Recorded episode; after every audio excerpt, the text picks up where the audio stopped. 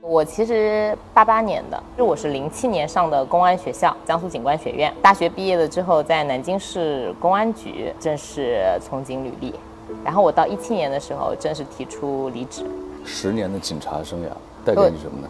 特别有回忆感、自豪感、憧憬感。在未来创业过程中，你的价值观很正，然后你的规则体系感很正。我出来的原因是我想获取更多的自由。但是自由的获取其实是跟你的能力值减去你的欲望值。你比如说，你有一百万，你不要去想一千万的生活，你想想十万的生活，你就会很自由。你离职的时候是二十九岁，那那个时候结婚了吗？结婚了，一六年七月份我生的小孩，然后刚卸完，就是刚过了母乳期，然后我就辞职了。对，讲讲一个故事。有一天我在我的办公桌上，我抬头就这样躺着，我看了天上的那个天花板，我就问我自己，三十年以后我还是这个天花板。我就想，我要辞职啊！周围的人都会觉得你脑子进水了吧？然后出来之后就做了自己喜欢做的事情，因为那时候正好也是机缘巧合，因为有女儿了嘛。我当时做的那个项目叫“蜜汁手作”，做的事情其实很简单，就是教妈妈跟孩子做自己喜欢的衣服。但它延伸的东西可以做手工啊，可以做周边啊。大概会员数有三千多个，几个店？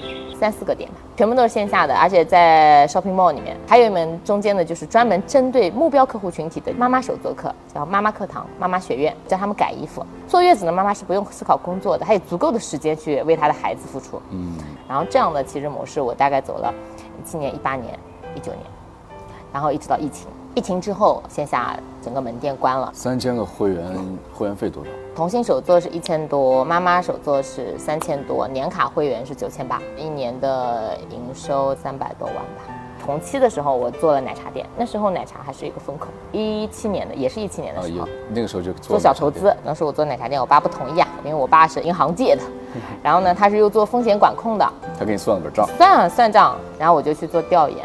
我会蹲点在那个店里面看一下每小时的数据量，然后做个评估。你基本上一一周下来之后，你就有一个概率了，然后你就基本上能算出来。那我觉得还不错，所以我就选择了一个县城，然后开了一家店。然后我记得很清晰的记得，我第一天只卖出了十六杯，我爸爸脸都青了。我大概经历了两三个月，嗯，每天的营业额在几百几百的，突然到了三个月以后，就破圈了。你现在回过头来看，也跟他这个品牌在那个时期的势能突然的崛起有关。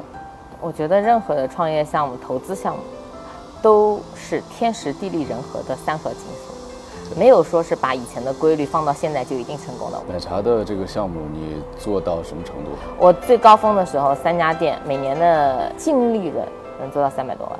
还有吗？我现在在做的。社交电商基于我从我一直就有这样的一个资源在手上，叫供应链资源。供应链资源一定不是一蹴而就的，是长期积累的。我高中上的是外国语学校，然后呢，我的好多的同学都出国了，就在同学之间分享开始的。比如说那时候我们上上大学用的一些面膜啊、美妆啊，我们都喜欢从国外，那时候叫代购。我第一笔自己赚的零花钱就是从代购做起。我那时候一个月的生活费，我爸给我可能是一千多块钱吧。我自己靠这个我能挣三千，再往后就是工作的时候呢，我就开始建立渠道了。上海那边我找到了一个合作方，我就用他的仓库，这样的成本一下降了很多。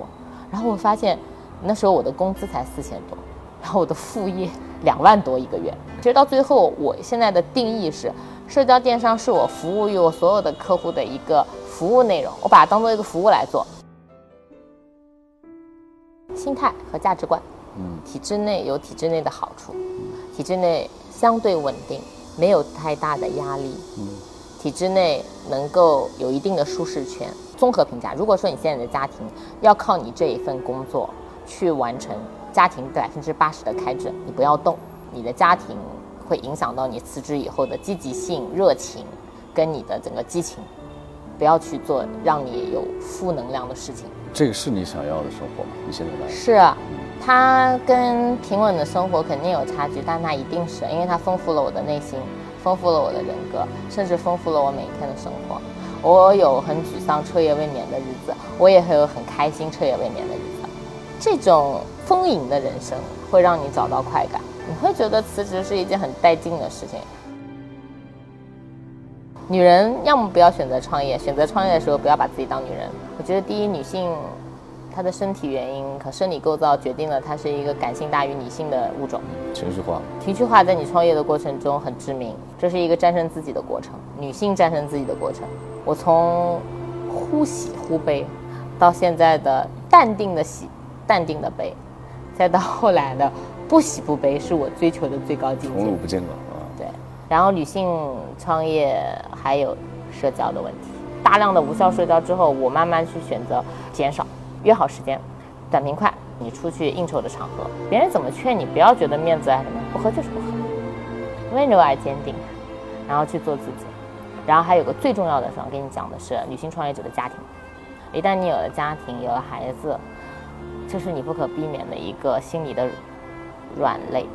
曾经有个店在上海，我自己果断放弃了上海，不是因为我女儿离不开我，是因为我离不开我女儿。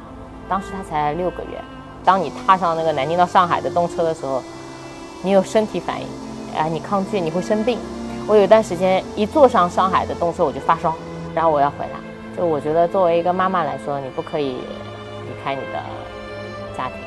我也会去平衡，我平衡的方法是这样的：我给自己选择的项目在生活区域范围内的，比如说我是南京人，我家在南京，我尽量不出南京去做事。和创业者反正蛮难，女性创业者就更难了。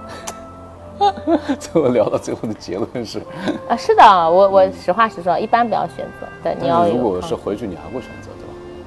人就是这回事儿。再给我一次，我还是会选择这条路。但是再给我一次的时候，我会走得更加好。这个过程中，先生是无条件支持的，是不是？不存在无条件支持，而是彼此尊重，共赢合作。婚姻也是共赢合作。创业就是一个不断优化你自己的过程。你不管做什么，我今天跟你聊的是我的故事，我的故事就是我的故事，复制不了到任何人身上。但是它总归练就的是一个心态，而练就的是一个人的经历。